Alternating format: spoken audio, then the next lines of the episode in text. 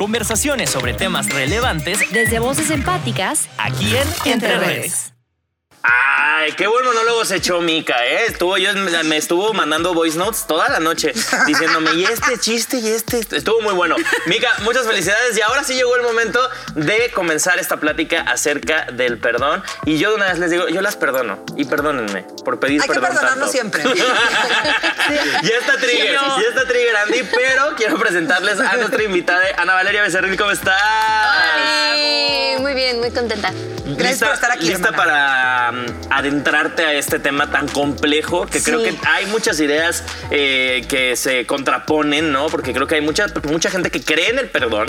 Yo creo que yo sí soy de esos medio románticos que creen que las cosas sí se pueden hablar, pero también hay puntos que ya no son negociables Sí. y vamos a platicar de Yo, eso. este sillón.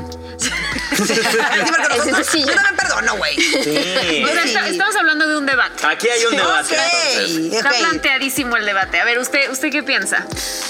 Yo siento que, como bien dicen, hay cosas que no se perdonan.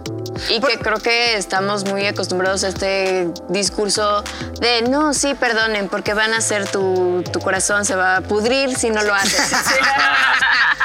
A ver, ¿qué cosas tú, tú dices que son un no, especialmente, específicamente para ti, de que no perdonarías? Cuestiones como de traición suena como un concepto bien extraño, pero sí romper acuerdos como muy, muy Estable- claros, muy establecidos, ¿no? Y, y que sobre todo vayan en contra de, de cosas que a mí, a sabiendas, me afectan, Ok. O sea, que jueguen con inseguridades mías o...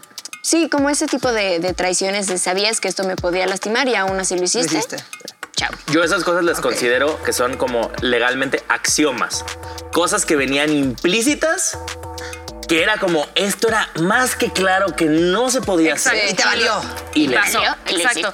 Y ahora, si nos vamos a casos más extremos, que ahí siempre es donde me voy yo, pero es que lo, lo vivo mucho todos los días con mis pacientes, que llegan súper traumadas, como de, güey, porque tengo que perdonar a mi abusador. Sí, No claro. quiero perdonar a mi Bueno, abusador, sí. me quiero perdonar a mí por echarme la culpa de que fue mi culpa. Claro. Va, güey, vamos a, a- a trabajar en tu perdón contigo. Porque la mejor relación y la única bonita que tienes que tener en ese mundo es contigo, ¿sabes? Claro. Sí. Entonces, yo sí soy muy esa psicóloga de, güey, si no quieres perdonar a tu abusador, a la mierda no tienes por qué perdonar a tu Dime su nombre O y le sea, hago un embrujo, les dices. Sí, güey, vamos a cancelarlo. le o sea, vamos a aventar ni al- babosas hay, cosas que yo tampoco perdonaría y no tendría por qué perdonar. O sea, sí trabajar conmigo en cómo yo me, me siento con esto que acaba de pasar y estar muy pendiente de que no es mi culpa y que no me voy a odiar y que no me voy a lastimar a mí misma. Pero si la persona no quiero perdonarla, güey, la neta, mi corazón no se va a pudrir, se los juro. Yo siento que hay Sí. cosas como muy específicas que yo tampoco perdonaría, pero sí siento que estoy más en el lado de bully, de que siento que sí se puede platicar la mayoría de las cosas, porque casi siempre hay un trasfondo. A ver, ciertas cosas que son como un no, güey, obviamente, güey, algún abuso, algún algo así, ¿no?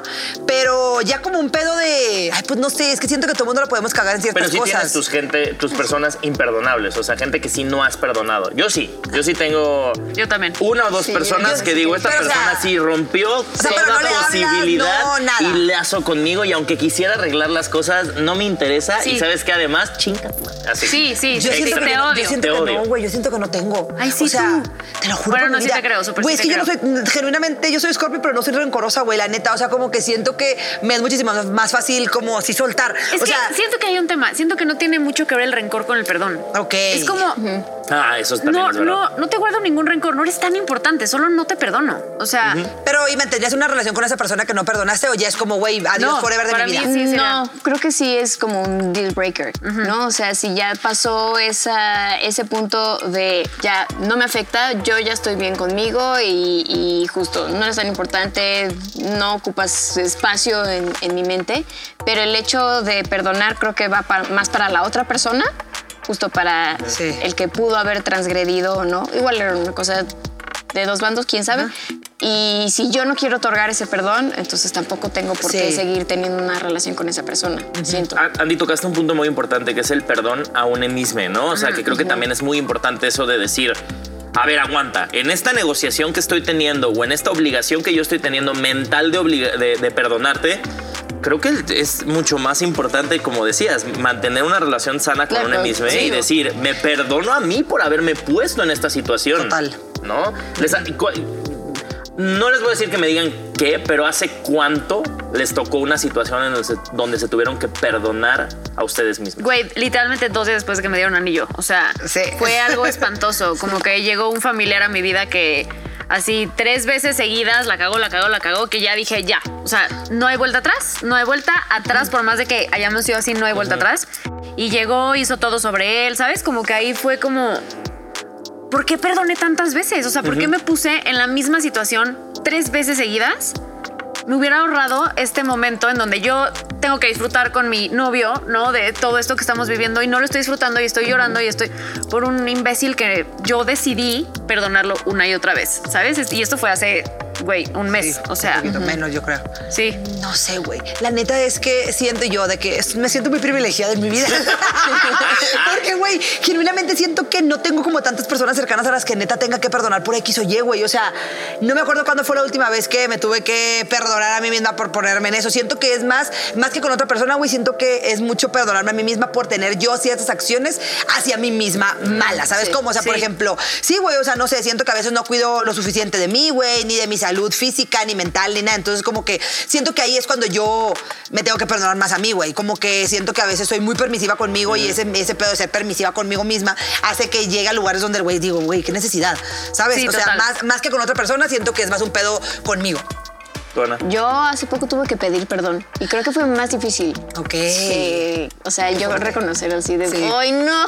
La regué". Pinto, la Sí. cagué". Porque qué tanto uno está en negación Sí, de que es la que- regó, ¿no? es que aparte sí tengo que decir algo. Somos Capricornio, es complicado. Es, es muy complicado. Es pedir perdón es como, fuck, güey, Güey, a la a mí neta, pelados. Yo, yo soy súper buena para pedir perdón. ¿Tú? Yo pido perdón por todo. Yo, yo, yo no, yo no pido Yo perdón. por soy todo. de esos. Tengo es que ese a mí no es que me detalle. cueste, pero es como Detalle. de, güey, ¿por qué la cagué? Ya sabes, ¿por, por qué la cagué? No es que Sí. me cueste pedirlo, porque lo pido si es necesario, pero sí es como, pude no haberlo hecho. O sea, Totalmente, puta sí. madre, ya sabes, eso es lo que me da como el... Sí, porque a ver, también hablamos del pedir perdón, que siento o sea, que eso también sí. es bien importante. Para, o sea, para ti, ¿cómo fue esa experiencia, o sea, ese resultado? Fue de que justo una amiga, este, que yo estaba súper en negación. Dije, no, yo no estoy haciendo nada mal. yo? Ya, ya me dijo, güey, ¿qué está pasando? ¿Qué está pasando aquí? Y recordé todo lo que me ha dicho mi psicóloga. Tantos años han surgido fruto. Y dije, ok, ya, tengo que bajar la guardia. Tengo que deshacerme como de esta barrera del ego, que es, Sí. es el ego protegiéndonos de, 100%. de, no, tú estás bien.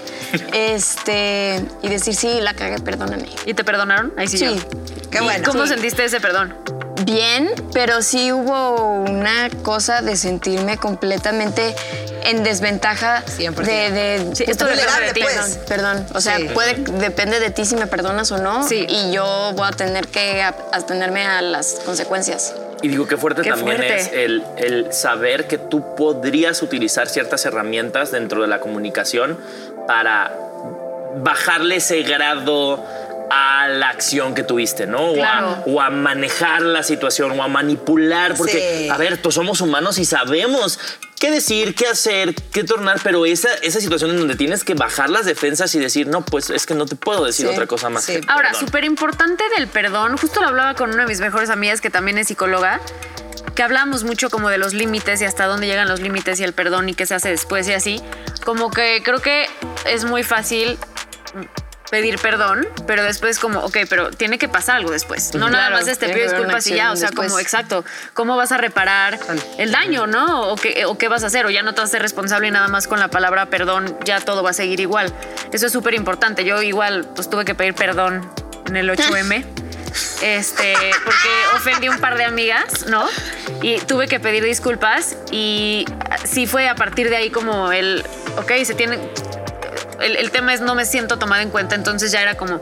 Es se tiene que sentir tomadas en Sí. cuenta y ya lo tengo en cuenta, como de, ok, si voy a hacer esto, ten en cuenta esta morra que para ella es importante, ¿no? Y entonces ya está en mi mente desde ahí y sé que eso por lo menos no va a volver a pasar porque ya lo tengo aquí de, ah, la cagué. Porque la pregunta podría ser, o sea, estás dispuesta a pedir perdón, pero estás dispuesto a hacer lo necesario para reparar Para el que- y daño que no después. vuelva a pasar. que no vuelva a Exacto. pasar. Que hay sí. mucha gente que la, respuesta sería, pues sí, sí estoy dispuesto a pedir perdón, pero no estoy dispuesto a lo demás. Que, que luego Así es lo soy. que pasa, ¿no? No, o sea, de, bueno, ya, ya te pedí perdón, pero así soy y si no me aceptas, pues Sí, tu pedo, y eso no- ¿no? eso es como si no Y hubieras ahí pedido ya perdón. empieza como a acercarse los deal breakers así. de, Exacto, bueno, pues total. sabes qué, yo ya decido, Sí. entonces. Sí. hasta Y que aquí. también siento que es importante el cómo pides perdón, güey, porque luego también hay muchas personas, güey, que no sab- que no sabemos pedir perdón, o sea, Siento mucho que... te sientas así. No, güey, Sí, eso no es. Sí, Sí, eso no es un perdón. Siento mucho que te sientas triste. No, no. Sí, sí.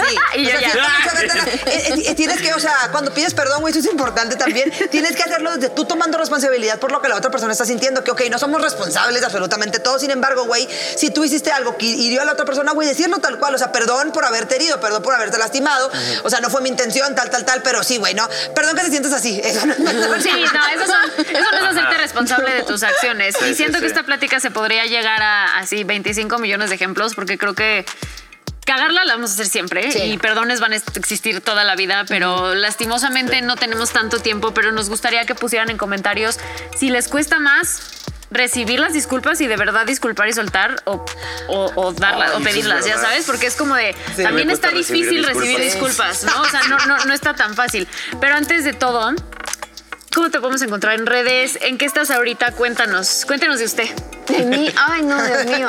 Este, bueno, ahora acabo de terminar una temporada de teatro que para mí fue muy, muy, muy importante. La obra se llamaba Lobas y esperemos que muy, muy pronto podamos tener una segunda temporada para que más gente pueda ver esta obra.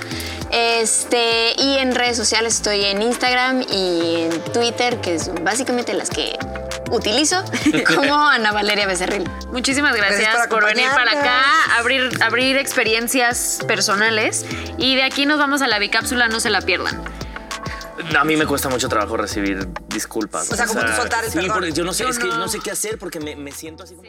Esto fue una producción original De Once Digital.